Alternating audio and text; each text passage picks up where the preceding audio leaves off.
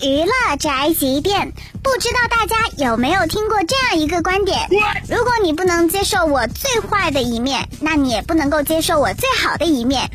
在某档恋爱节目当中，就有女嘉宾这么说，伊能静却有不一样的观点哦。一脸懵路，我很喜欢她说的一句话，翻译过来大概是：如果你不接受我最坏的情况，那你就不值得拥有我最好的情况。对对。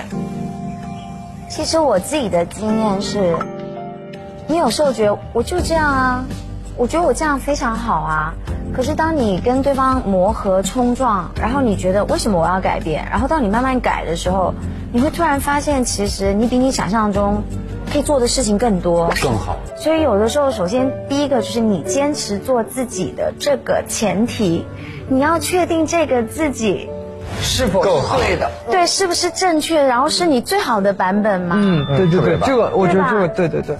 真的，我跟大家说，千万不要被毒鸡汤给骗了。个性上的某一种执着，并不是绝对的优点。网上有些鸡汤文啊，真的很毒啊。这就是本台家饭桶发来报道，以上言论不代表本台立场。